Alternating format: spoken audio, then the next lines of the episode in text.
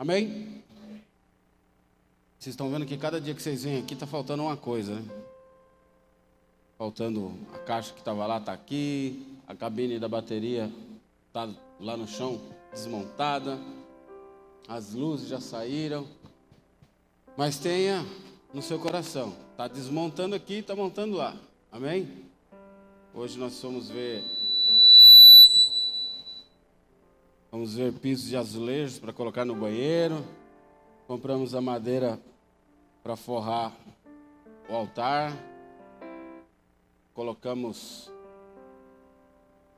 os pisos, no, o, o, o assoalho no mezanino. Já chegamos até a metade.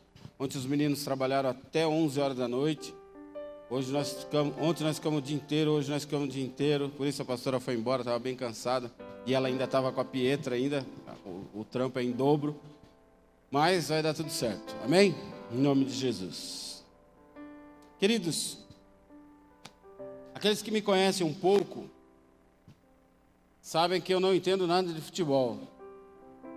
Aqueles que convivem um pouco comigo, já me conhecem há algum tempo, sabem que eu não curto, não gosto, não acompanho, não conheço nada de futebol. Torço por um time como todo mundo torce, por cultura, a gente acaba tendo um time lá que a gente torce mas para mim não faz a menor diferença se ele perder, se ele ganhar. Não conheço nenhum jogador do time, nenhum.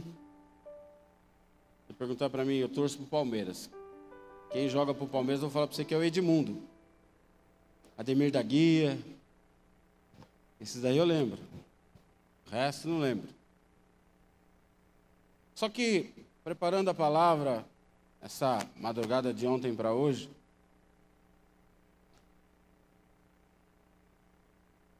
Em junho, julho de 2014, oito anos atrás, não se falava outra coisa que não fosse a derrota do Brasil para a Alemanha. Quem lembra disso? E as mulheres aí que dizem que não entendem de futebol sabem disso. Perdeu de quanto? 7 a 1. Mais lavada que isso, impossível, né? Tomou um chocolate da Alemanha de 7 a 1. Era nas ruas, era na escola, nas oficinas, posto de gasolina, todo lugar que você parava era o mesmo assunto. Na igreja, todo mundo falava a mesma coisa. E uma pergunta que todo mundo fazia um para o outro era: como? Como nós vamos perder de 7 a 1? Como? Onde nós erramos? Por que 7 a 1? O que, que aconteceu?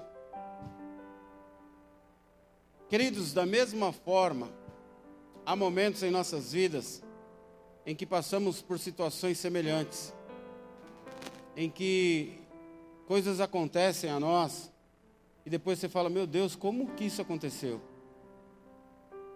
Você acaba não acreditando naquilo que você está vivendo, naquilo que você está vendo. E você começa a se perguntar: como? Como eu deixei isso acontecer? Por que isso aconteceu? Onde foi que eu errei? Quem já passou por um momento assim? Você falou, meu Deus, como eu deixei isso acontecer?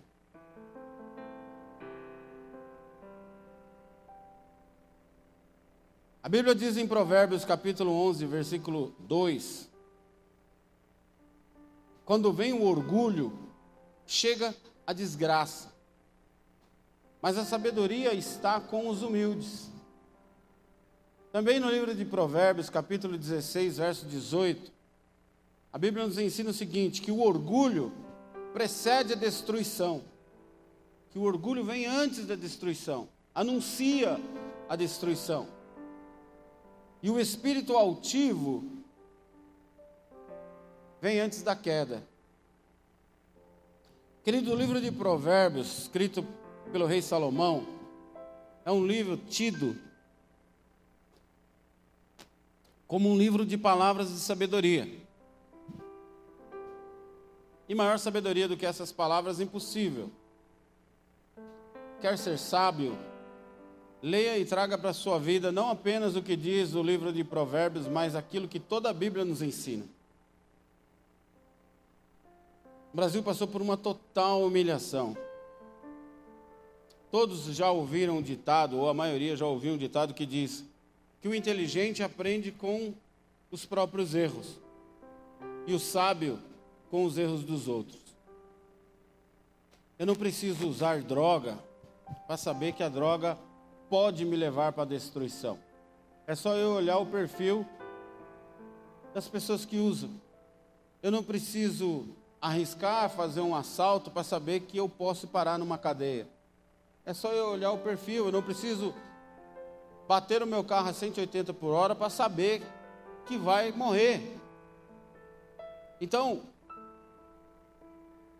às vezes a gente quer aprender errando, mas a, o dito popular nos ensina que o sábio, se você quer ser sábio, aprenda com o erro dos outros, olhe os erros dos outros. Você errou, o outro errou. A perspectiva de que aquilo dê errado é grande por várias pessoas que já erraram. Por que, que comigo vai dar certo? Por que, que comigo, eu sou o bonzão, comigo vou trair minha esposa e nunca ninguém vai descobrir? Até descobrir. Depois de um grande erro, todos buscam uma resposta. Mas essa resposta deve ser para que você não erre mais. Ou que pelo menos não erre mais na mesma coisa. Porque a gente vai continuar errando. Mas outro dito diz que persistir no erro é burrice. Você já errou naquilo, você já viu que não deu certo. Então eu quero, através dessa ilustração, desse acontecimento, de oito anos atrás, esse marcante episódio para o esporte mundial, eu quero usar este fato para nós aprendermos alguma coisa com Deus. Amém? Amém? Primeiro,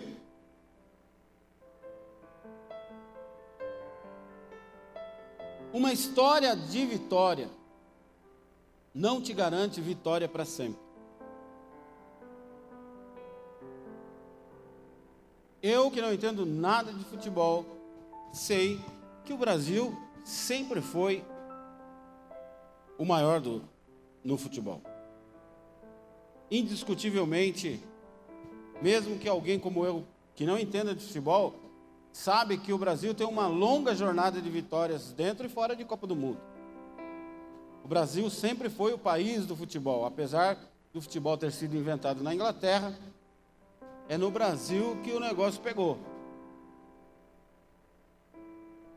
O Brasil tem cinco títulos mundiais. Cinco vezes o melhor seleção do mundo, disputando com as melhores seleções do mundo. O Brasil exporta jogadas, o Brasil exporta táticas, o Brasil exporta jogadores, o Brasil exporta costumes. Vocês lembram quando o Ronaldo Fenômeno cortou o cabelo feito meia tigela, coisa mais horrível do mundo? Iam entrevistar crianças na China, na África, no interior do Brasil, no Nordeste. Sempre tinha uma criança com corte daquele jeito.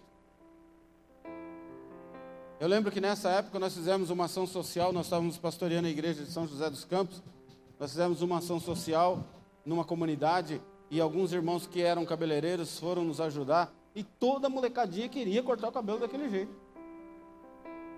Quero cortar igual do Ronaldo. Então nós ainda somos, sempre fomos e ainda somos referências no futebol. Ainda somos imitados. Nós tivemos Zico, Pelé, Zagallo, Rivelino, Rivaldo, Ronaldos, Romário, entre um monte, e isso eu que não entendo de futebol. Mas qualquer um que você sentar aí e perguntar, fale 10 nomes de jogadores famosos. Qualquer um sabe.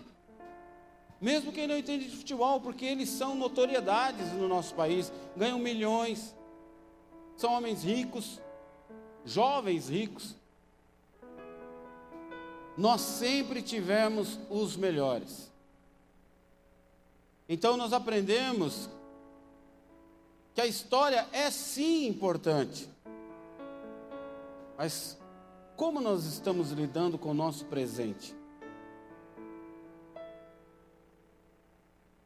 Muitas vezes nós vivemos do passado.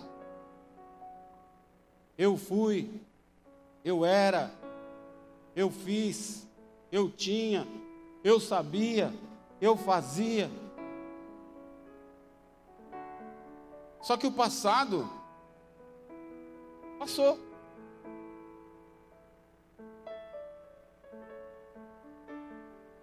Quem aqui lembra do Maguila?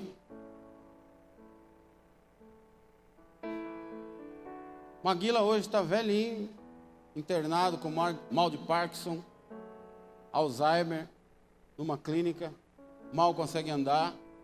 Pergunta se alguém vai visitar ele lá. Mas se você for olhar o passado dele, tem um monte de glória. Existem pessoas que vivem lustrando velhos troféus. Eu era, eu fazia, eu sabia. Não é porque você tem 30 anos de crente que você deve se apoiar nisso. Sabe quanto tempo eu tenho de crente? Não me interessa. Me interessa como está a sua vida hoje com Jesus. Não pode ser tem 50 anos de crente. Se você nunca foi próximo de Jesus, pouco adianta. Eu prefiro alguém que tenha seis meses de crente e é firmeza. Busca a face de Deus todos os dias. Não é porque seus pais são pastores que você pode usar isso para estragar na casa do diabo. Diabo não respeita crachá. O diabo não respeita tempo de casa. Ele respeita sim a sua vida com Deus. Então eu te pergunto: o que você é hoje? O que você está sendo hoje? O que você tem hoje? O que você sabe hoje? O que você faz hoje? O que você é hoje? Eu fiz uma frase para você colocar no. Fazer um adesivo, pôr no seu carro, pôr no para-choque do caminhão. Quem vive do passado, seu presente não tem futuro. O que importa é que você vive hoje, quem você é hoje, qual a sua vida com Deus hoje. Porque se Jesus voltar hoje, ele não vai puxar o seu currículo. Vamos ver o que ele foi, o que ele fez. Puxa, não dá para mandar esse cara para o inferno. Ele já fez tanta coisa é como você está hoje. Amém? Segundo, questões culturais não te levam para o céu. Jeitinho brasileiro não te leva a lugar algum.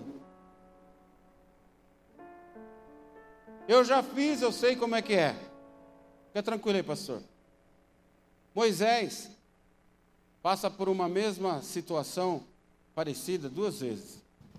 Ele não tem água, e Deus fala para ele tocar na rocha, ele toca na rocha e sai água. Ele passa por isso uma segunda vez. De novo, ele não tem água. Mas ele não consulta Deus na segunda vez. Por quê? Eu já sei. Eu já fiz. Estou ligado como é que é. Eu tenho a manha. Fala em mim, vem comigo. E ele toca na pedra. Uma, duas, não sai. Ele se irrita, bate na pedra por misericórdia do povo, Deus manda água, mas manda água amarga para falar para ele: olha, cuidado. Você sabe, mas não é você quem manda, quem manda sou eu. Mas está cheio de crente assim. Eu já fiz, eu sei como é que é. Isso é fácil, pastor, tiro de letra. Pode deixar comigo que eu manjo. Cuidado, irmão, vigia. Fica frio, pastor, eu sei o que eu estou fazendo. Quantas vezes já ouvi isso? O Brasil sabia o que tinha. Tinha ótimos jogadores. Nós tínhamos o Neymar, que não jogou.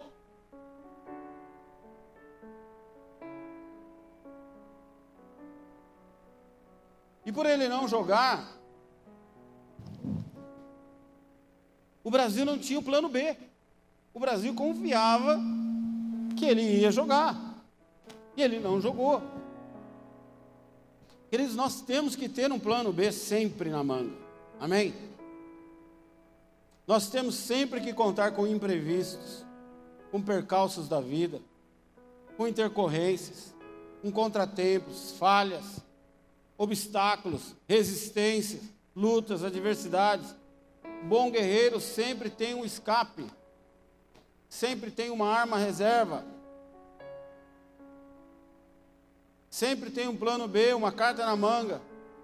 O Senhor é meu refúgio, a minha fortaleza, e é nele que eu confio. E Ele sempre nos dá um escape. A Bíblia diz que se, se, o seu inimigo se levantar contra você, por sete caminhos ele terá que fugir. Deus sempre vai te dar um socorro. Terceiro, aprenda a se renovar. Quem lembra desse jogo? Assistiu esse jogo? Dez minutos de jogo, o Brasil tinha tomado quatro gols. Quatro. Chegou uma hora do jogo que parecia que os alemães estavam com dó da gente. Falavam assim, ó, não vamos passar do meio de campo não, senão é gol. Já está sete, vamos deixar assim. Já está bom. Não parecia?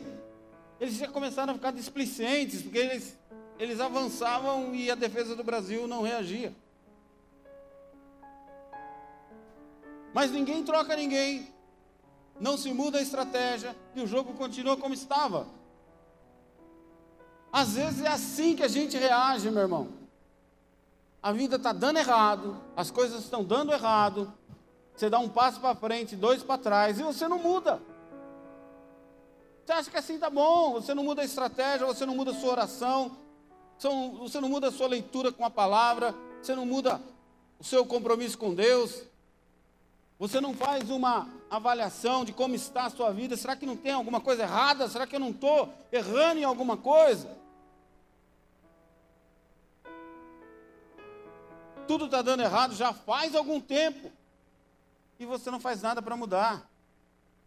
Continua achando que a vida é assim mesmo. Não, a vida não é assim. Deus não te fez para isso. Se você continua plantando as mesmas sementes que antes, você vai continuar colhendo os mesmos frutos que antes. Ou você muda suas sementes, ou nada vai mudar na sua vida.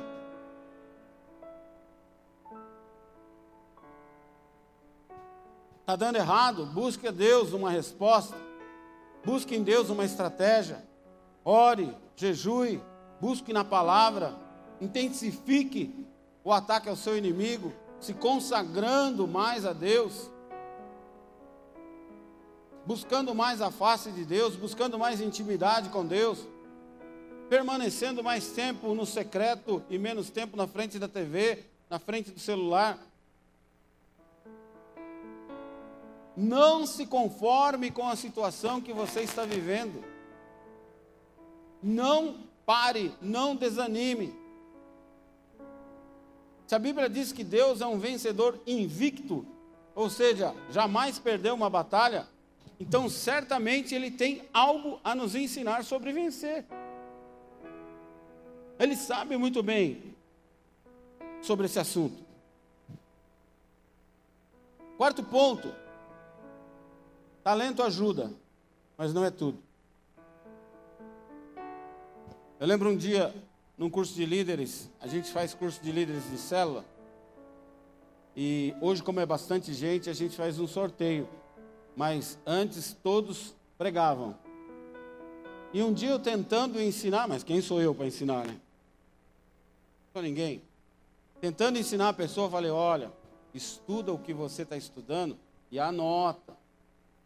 Coloca pelo menos os tópicos dos assuntos que você abordar. Está tudo aqui, pastor. Tá bom? Eu tenho 15 anos de pastor e anoto. Mas se você acha que não precisa, tudo bem. Quando chegou aqui, é, o. Puxa, o que eu ia falar mesmo? Meu Deus, sumiu tudo. Ai. Ai, bem que o pastor falou para eu anotar.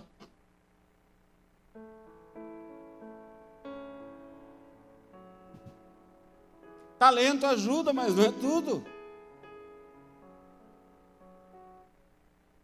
Existem pastores que pregam sem olhar na palavra, sim. Alguns realmente têm facilidade em guardar e memorizar versículos e aquilo que escreveu. Outros já pregaram esta palavra algumas vezes, então já decoraram. Outros, essa palavra já virou um livro. Então ele tem facilidade para discorrer sobre aquele assunto. E outros deixam os tópicos e vai seguindo. Se ele sair um pouquinho, está aqui. Amém? Talento é bom, mas não é tudo.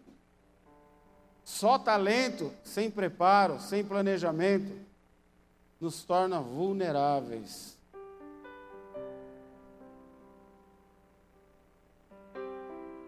Nós vimos que a seleção não se preparou, não houve planejamento para se para uma surpresa, para se acaso aquilo acontecesse.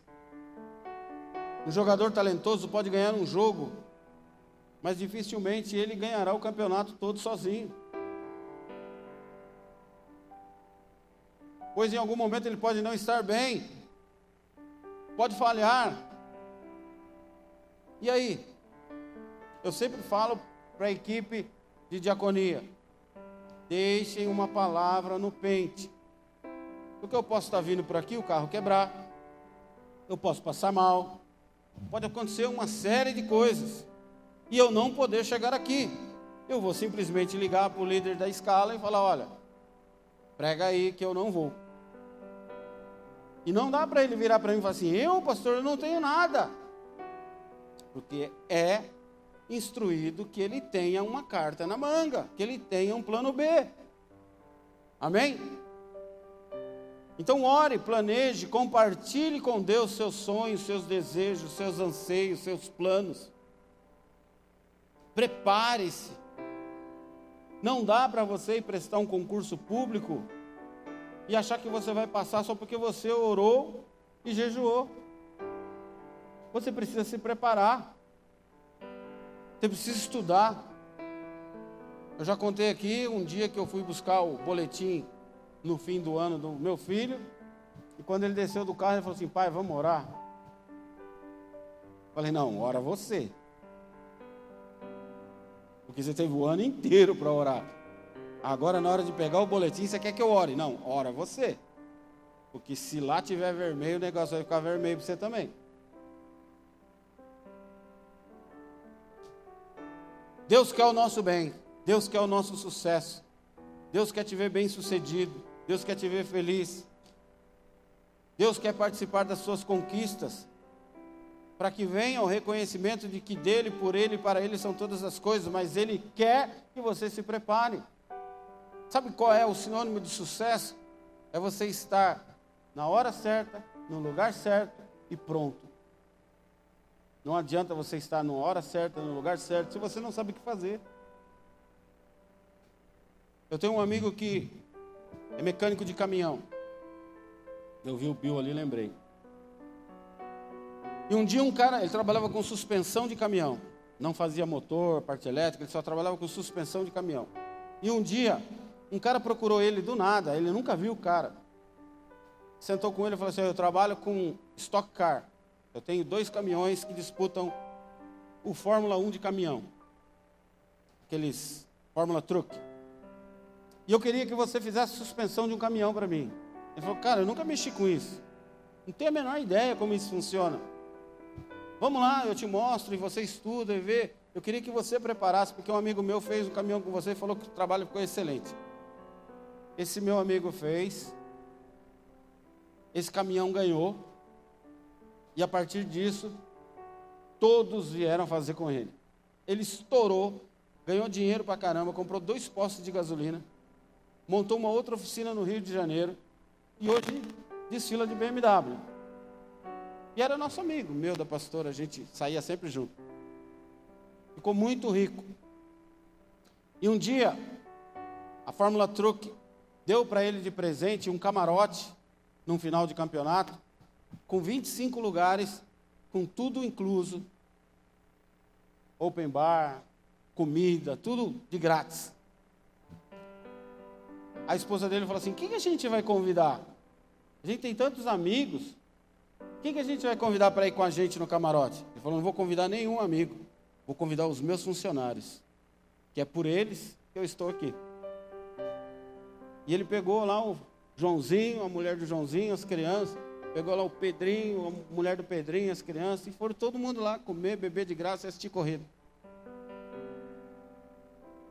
Estava na hora certa, no lugar certo e pronto, não só ele, como toda a equipe que trabalhava com ele. Prepare-se para o seu amanhã. A Bíblia diz que o amanhã pertence a Deus, mas é necessário que eu e você estejamos preparados para tudo na vida. Planeje a sua vida. Cuide da sua saúde. Cuide da sua vida financeira. Cuide dos teus filhos. Cuide da tua esposa. Cuide do teu esposo. A pastora estava cansada, hoje ficamos o dia inteiro lá na obra. Ela estava com a criança o dia inteiro no colo lá. Falei para ela, amor, pega o carro, vai embora, eu pego carona com alguém. Vai descansar, vai tomar um banho. Ainda vai ter que fazer alguma coisa lá na casa, limpar a casa, fazer comida para amanhã. Vai descansar, cuide da pessoa que você ama. Se prepare. Não sabemos nem o dia, nem a hora em que ele vem. Por isso a Bíblia diz que nós devemos estar prontos todo o tempo, preparados todo o tempo. Sim ou não? Não dá para você ver Jesus vindo e falar: puxa, eu preciso agora orar, que Jesus está vindo. Acho que eu vou jejuar, porque Jesus está vindo. Deixa eu abrir minha Bíblia, que Jesus está vindo. Já era. Pastor Cláudio Duarte disse que quando o cara chegou no inferno, falou assim: Mas o que, que eu estou fazendo aqui? Eu não acreditava em você. E o diabo falou: Para chegar aqui não precisa ter fé, não, irmão. É só vir. Fé é lá no outro lugar, aqui não. Eu não preciso que você acredite em mim.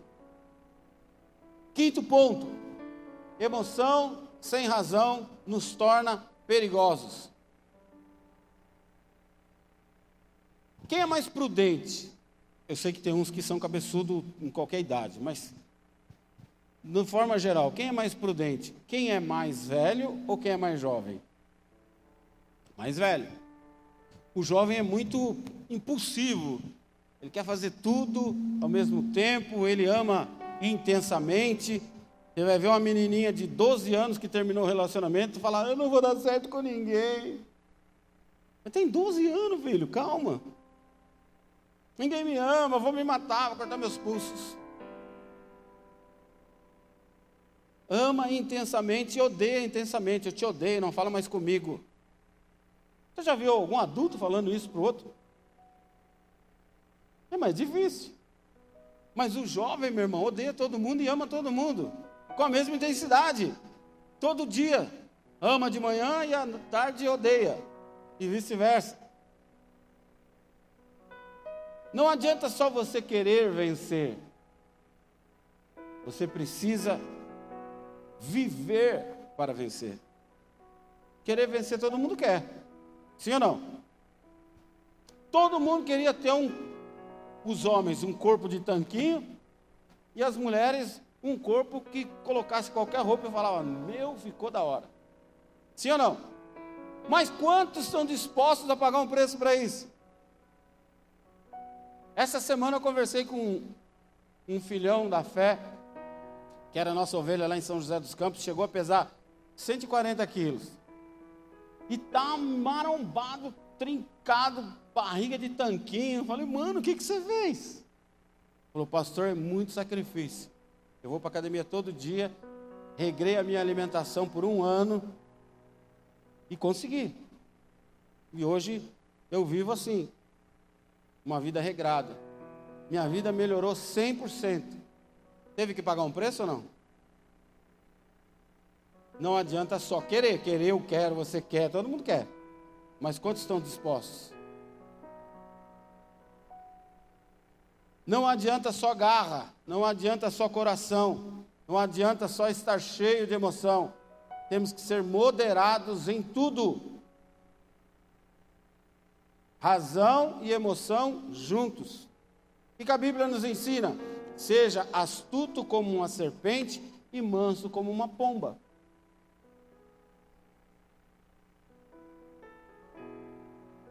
Seja assim, cheio de paixão, cheio de vontade, cheio de preparo, mas também tenha prudência, tenha equilíbrio, ponderação, seja ousado, tenha coragem, mas seja humilde e principalmente cheio do Espírito Santo. Amém? Equilíbrio. Quem já brincou de gangorra? Equilíbrio. Se você ser muito uma coisa e pouco outra, não haverá equilíbrio nunca. Sexto, sejam humildes e dependentes de Deus em tudo. 1 Coríntios capítulo 10, verso 1, abre a tua Bíblia.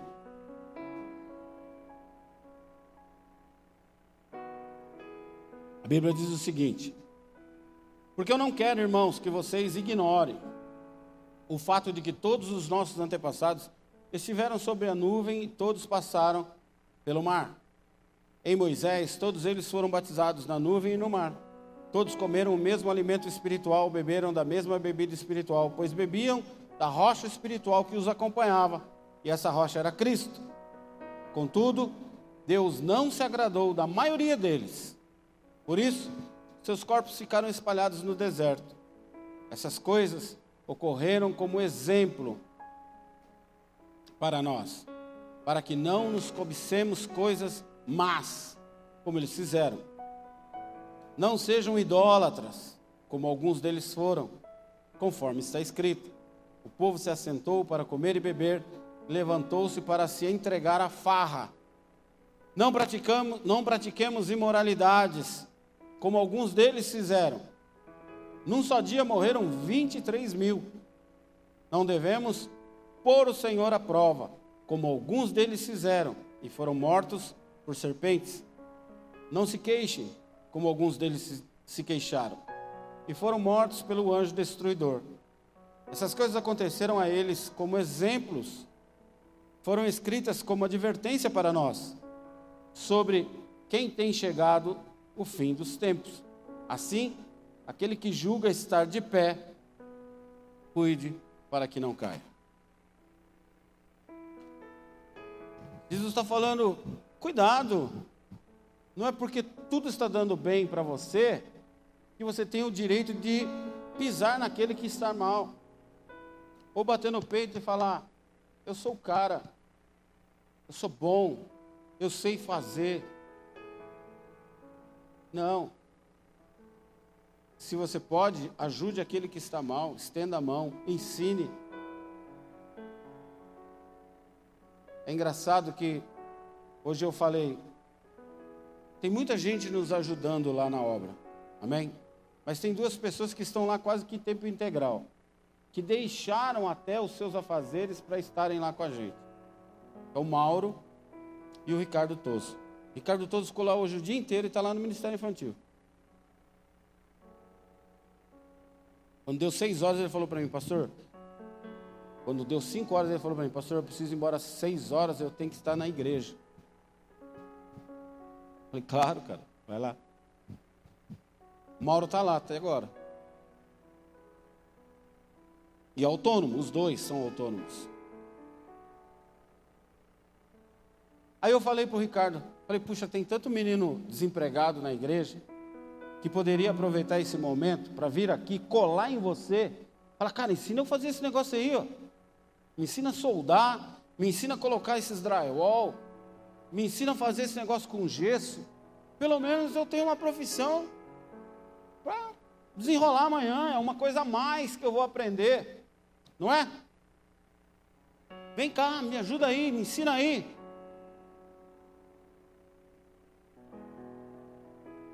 Apareceu ninguém. Perdeu a oportunidade.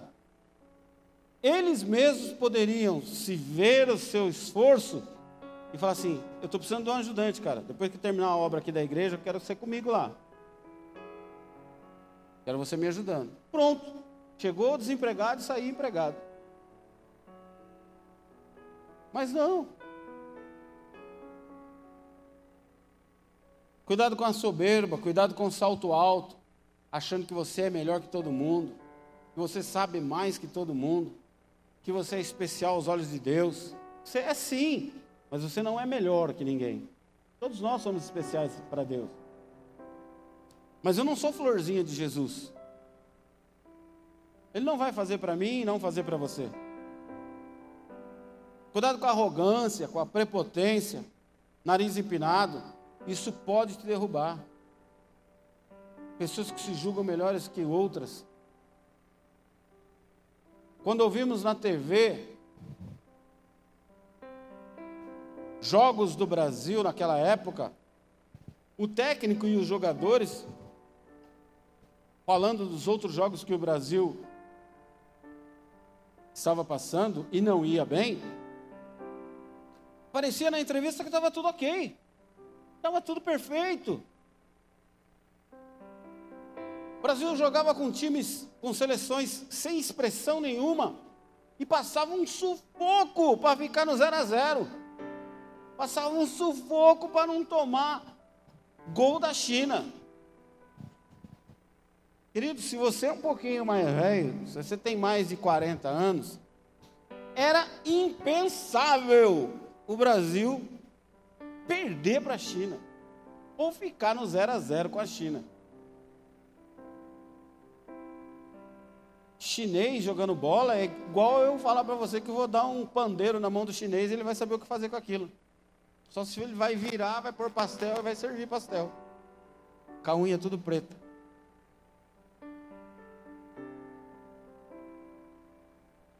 faltou espelho, faltou autoanálise. E às vezes isso falta para mim e para você também. Faça isso sempre. Veja como está seu desempenho, veja como está a sua vida espiritual, veja como está a sua vida com os teus amigos, com a tua esposa, com o teu esposo.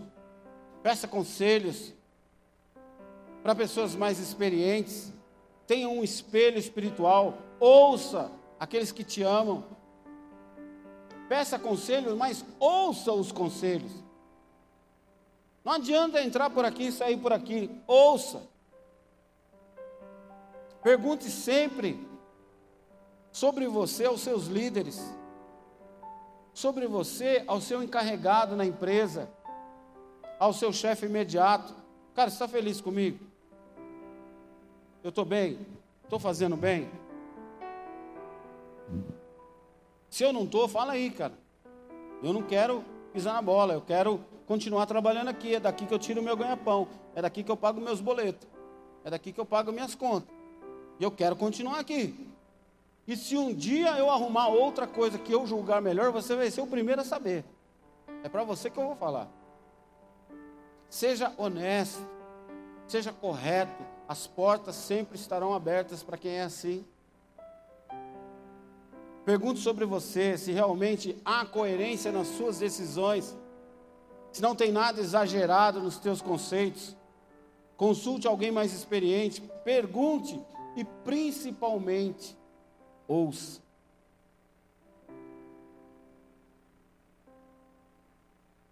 A gente tem dificuldade de ouvir. Eu pergunto a sua opinião, mas eu não quero ouvir a sua opinião. Porque se você falar contra mim, eu não concordo. Se você falar algo que eu não quero ouvir, eu não concordo. Eu me viro contra você. Para finalizar, aprenda com os fracassos. Pastor, quando eu vejo, ou como eu vejo, se eu aprendi com os meus erros? Parece tão óbvio e simples, mas é fato. Eu aprendo, eu vejo se eu aprendi com os erros quando eu não mais cometo eles. Às vezes as pessoas saem daqui, vou dar um exemplo. Essa pessoa aqui tem um problema de relacionamento. Quer namorar com todo mundo, tal. E às vezes a gente quer dar um calma, calma. Ela não aceita, sai daqui brigada, achando que eu estou limitando, achando que eu estou tolindo os direitos dela, achando que eu estou me metendo na vida dela, e vai para outra igreja. Vai dar trabalho lá na outra igreja. Porque ela não aprendeu com os erros. Ela tem um problema de mentira, ela tem um problema de relacionamento, fofoca da vida de todo mundo ela é repreendida, ela não aceita, ela sai daqui, ela vai dar o mesmo problema onde quer que ela vá. Seja na igreja, seja na escola, seja no trabalho. Porque ela não aprendeu nada com os erros. Quando eu sei que eu aprendi com os meus erros? Quando eu deixo de cometê-los. Erros não são apenas para você filosofar e dizer: ah, o importante é competir. Não. O importante é você aprender com o que você errou e não fazer mais e não cometer mais aqueles erros. Também não é para você escrever uma enciclopédia de livros como lidar com a derrota. Você ficou especialista em ensinar as pessoas a lidar com a derrota, mas não aprenderam a vencer a derrota elas vão se conformar com a derrota, mas não vão passar por cima da derrota. Estão entendendo? Ah, é assim mesmo. Eu nasci assim, eu cresci assim, esse é meu karma. Eu, eu nasci para sofrer. Ninguém nasceu para sofrer. Aprender com os erros é sim mudar e vencer. Como nós poderíamos avaliar se o Brasil aprendeu com aqueles erros de oito anos atrás? Quatro anos depois, Copa de 2018. Quem foi campeão? França. E o Brasil ficou em sexto lugar. Aprendeu alguma coisa? Não aprendeu nada. Ou muito pouco. Hoje, a atual posição do Brasil no ranking da FIFA é o segundo lugar. Ótimo lugar. Podemos avaliar que ele evoluiu. Mas como nós poderemos avaliar se ele aprendeu? Quando começaram os jogos. Esse ano tem Copa do Mundo de novo.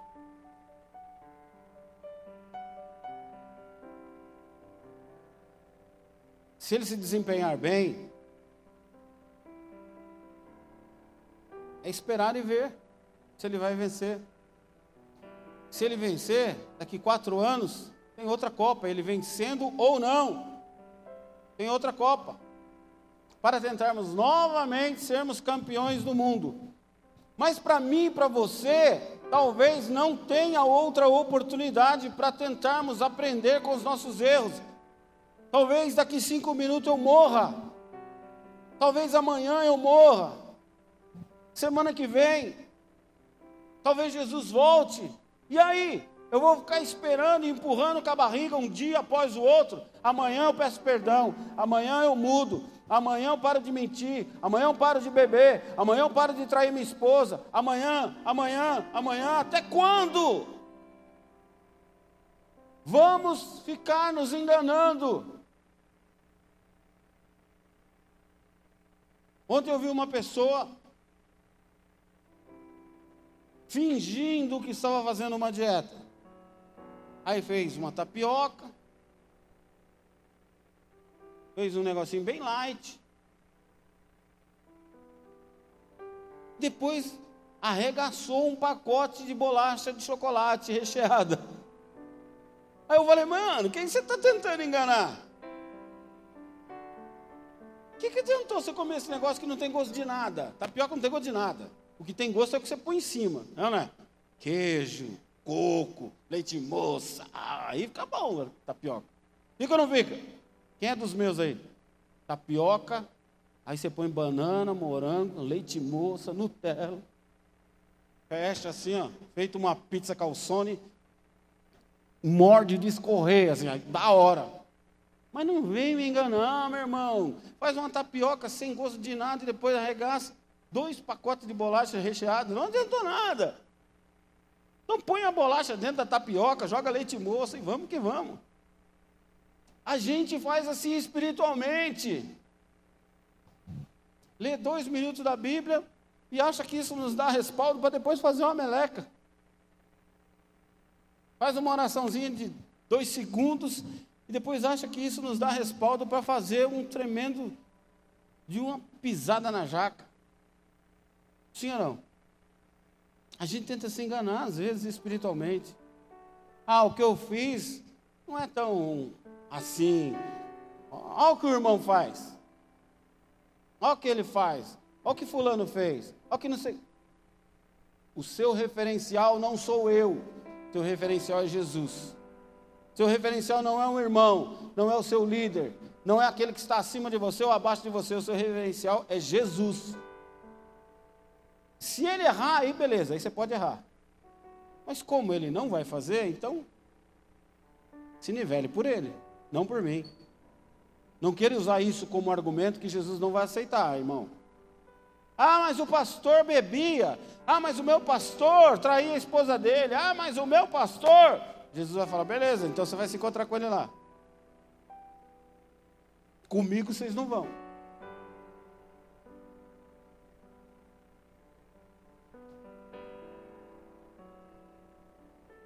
Se você não estiver ligado diretamente à seleção brasileira de futebol, nada vai mudar na sua vida se ela ganhar ou se ela perder a Copa. Vai. Ontem me perguntaram: você torce para o Palmeiras, né, pastor? Eu falei: torço. Ele está bem, hein? Ganhou o jogo aí, vai disputar o Mundial. Eu falei: e Se ele ganhar hoje, amanhã, tem conta de luz para pagar, filho. Amanhã tem que pregar lá na igreja. Amanhã tem que carregar as madeiras lá para a gente ir para o templo novo. Mudou o quê? Mudou nada. A não ser que eu faça parte da comissão técnica do time, a não ser que eu seja funcionário do Palmeiras, a não ser que eu jogue no Palmeiras. Do contrário, meu irmão, não vai mudar nada para mim. Mas eu faço parte do reino celestial. E aí sim, tudo que acontecer no reino vai mudar diretamente na minha vida. Tudo que eu fizer vai mudar diretamente no reino. Sim ou não? Aí sim, aí eu estou envolvido, aí eu estou dentro, aí faz diferença. Conosco o assunto é extremamente mais comprometedor. Só terá um jeito de saber se nós aprendemos quando Jesus voltar. Quando que ele vai voltar, você sabe?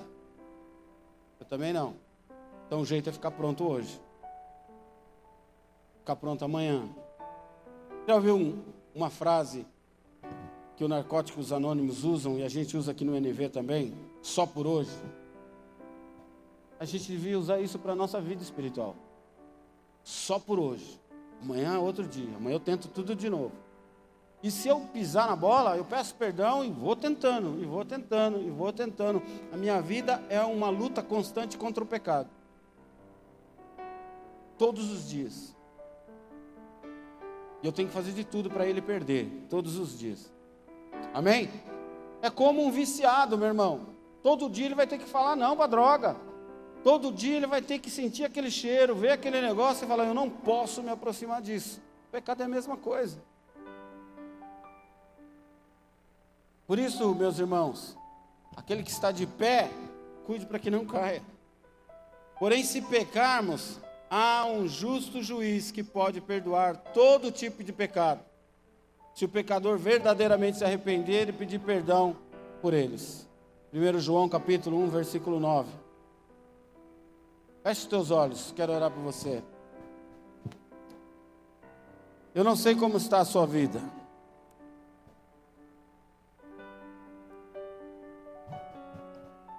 Quais erros você cometeu, quando você cometeu, como você os cometeu, se eles são simples, complicados, se eles são pequenos, se eles são grandes, se eles são leves ou graves.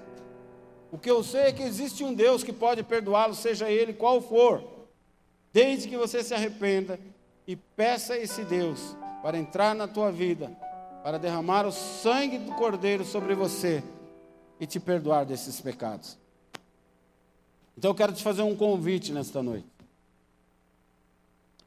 Independente do que você fez, independente do teu erro, só por hoje.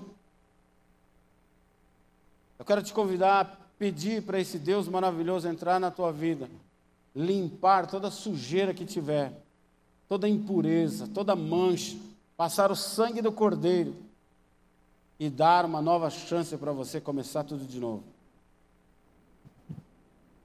Se você deseja que esse Deus maravilhoso entre na tua vida e te ajude a chegar até amanhã, levante sua mão, eu quero orar por você. Em nome de Jesus. Você vai repetir comigo, Senhor Jesus Cristo. Senhor Jesus Cristo. Nesta noite. Nessa noite. Eu te peço perdão. Eu te peço perdão. Por tudo que eu fiz. Por tudo que eu fiz. Por tudo que eu errei. Por tudo que eu errei. Por tudo aquilo que eu sabia. Por tudo aquilo que eu sabia. E o que eu não sabia que estava O fazendo. que eu não sabia que eu estava fazendo. Em nome de Jesus eu te peço. Em nome de Jesus. eu te Entra na peço. minha vida. Entra na minha vida. E me ensina a ser melhor do que ontem. E me ensina a ser melhor do que E ontem. que amanhã eu seja melhor do que hoje. Que amanhã eu seja melhor do que hoje. Entra, Entra. em todas as áreas da minha vida. Da minha E me ajuda E me ajuda a ser parecido contigo. a ser parecido Porque a partir de hoje partir de hoje eu aprendi eu aprendi que o Senhor é a minha que referência. o Senhor é Que o. Senhor é o meu espelho. Que o Senhor é meu Que o. Senhor é o meu referencial. Que o Senhor é meu referencial. A partir de hoje, partir de hoje eu te tenho eu te tenho como meu único Como meu único e suficiente e suficiente Senhor e Salvador. e Salvador. Escreve meu nome no livro da Escreve vida, meu nome no livro da vida. pois a minha vida é sua. Vida Em é nome sua. de Em Jesus. nome de Jesus. Pai, o Senhor conhece a vida dessas pessoas. O Senhor sabe a dificuldade de cada um deles. O que cada um deles tem vivido, o que cada um deles tem sofrido, o que cada um deles tem chorado na tua presença. E eu te peço, Deus Todo-Poderoso, que essas pessoas sejam transformadas pelo teu amor, transformadas pelo teu poder, transformadas pela tua graça. Em nome de Cristo Jesus, derrama, Senhor, do teu sangue, derrama do teu bálsamo, cura todo trauma, cura toda dor, da alma, do corpo e do espírito, que verdadeiramente elas tenham uma nova vida contigo. Assim como a tua palavra diz, a velha criatura morreu, tudo novo se fez. Que tudo novo se faça na vida dessas pessoas em nome de Jesus. Se você crê nisso, aplaude e glorifique a Deus.